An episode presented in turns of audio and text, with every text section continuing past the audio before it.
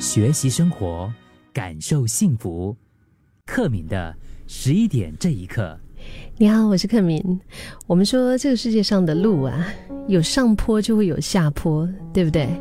不会总是一帆风顺的，但是它也不一定会就是一直都是辛苦。其实这些我们走过的风景啊，都会成为我们生命的一部分。今天十一点这一刻一来就好鸡汤，对不对？人生起起落落本来就是常态啦，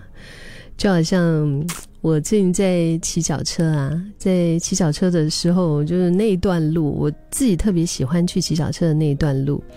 它有一个大下坡，一开始的时候哈，然后呢，那条那个林荫道是其实是很漂亮的，两旁都是树，然后呢，那个大下坡的过程，就是在一开始你就很过瘾啊。你就这样，就让它滑下去，然后那个风哗哗哗在耳边吹，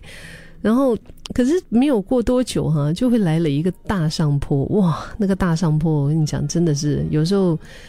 蹬到我的腿啊，那个大腿骨四头肌都在尖叫，就是很想要放弃，然后蹬不下去的时候，我就会怎么样？我就会停下来，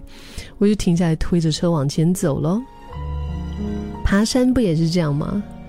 嗯，我以前在小时候啊，爸妈带我去爬山，十多岁啊，同学我们有那些，比如说像是春游啊，呃，然后一直到了后来在航空公司工作的时候，我们也会有一些郊游，也是会去爬山。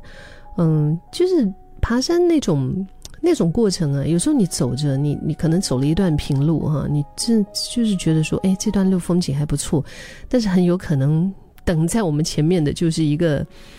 比之前这个陡上几百公尺的一个大上坡啊。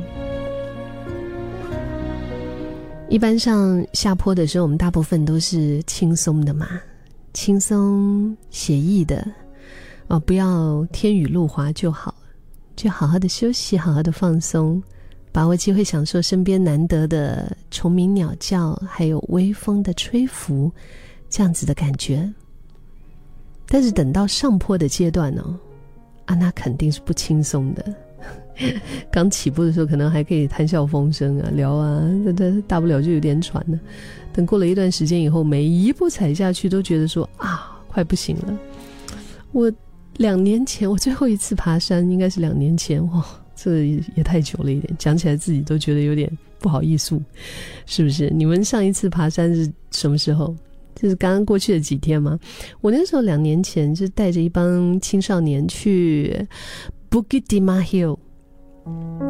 五级芝麻山，嗯，然后呢那一天又下大雨，就撑着雨伞，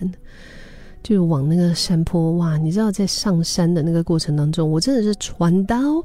然后呢那些青少年他们又要跟我聊天，你你就知道你。在那个过程里面跟他们打打闹闹啊，然后比如说讲一些无聊的东西啊，讲一些冷笑话，就你很难自己安安静静的在那边走一段路啊。所以，我真的是非常非常的喘，而且是很想要放弃，然后自己心里面就是一直在